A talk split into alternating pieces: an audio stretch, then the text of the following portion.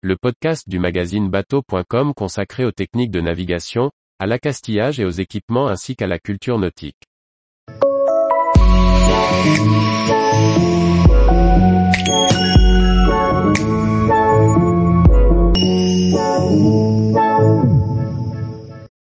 L'accumulation de dioxyde de carbone à bord d'un bateau est-il dangereux? Par Guillaume Ponson. Un bateau habitable est un espace confiné, propice à l'accumulation de dioxyde de carbone, ou CO2.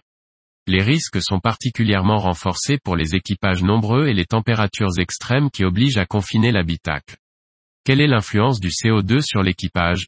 Comment en mesurer le taux?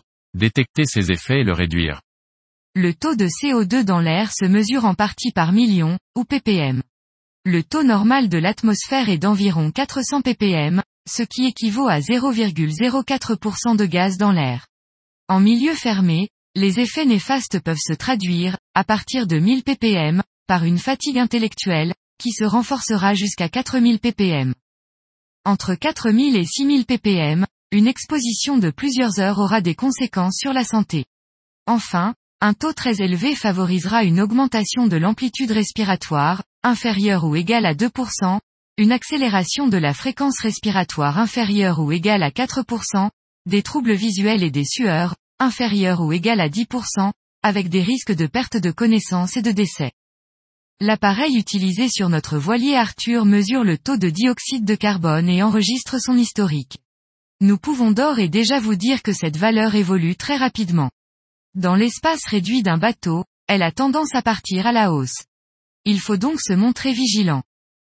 Même avec les dorades et le hublot de la descente ouvert, nous oscillons entre 1000 et 2000 ppm avec l'équipage à bord. Quand tout est fermé, le seuil des 4000 ppm est atteint en quelques minutes seulement. À ce moment-là nous avons besoin de prendre l'air, et l'air vicié peut avoir une influence sur le moral et la concentration. Pour réduire le taux de dioxyde de carbone, il évidemment faut aérer. Mais de quelle manière et en quelle proportion? Pour faire replonger le taux à moins de 600 ppm en un temps record, la solution radicale sur Arthur consiste à ouvrir à 45 degrés le grand hublot avant face à un vent soutenu, puis à entr'ouvrir les hublots arrière et ceux de la descente pour favoriser la circulation de l'air. S'il n'y a pas ou peu de vent, avoir plusieurs grandes ouvertures maintient un taux de CO2 correct à bord. L'air pulsé depuis l'extérieur est une solution alternative efficace. Nous n'avons pas de chauffage à air pulsé sur Arthur, mais une prise d'air moteur qui, quand elle tourne à plein régime, réduit un taux de plus de 3000 ppm en moins 1000 ppm en 5 à 10 minutes environ.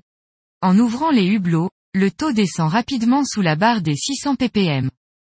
Notons que les boîtes à dorade et aérateurs, bien qu'efficaces sur Arthur, ne suffisent pas à faire descendre le taux de CO2 à une valeur acceptable, même avec un vent fort. Cependant, ces installations sont utiles, surtout quand il pleut.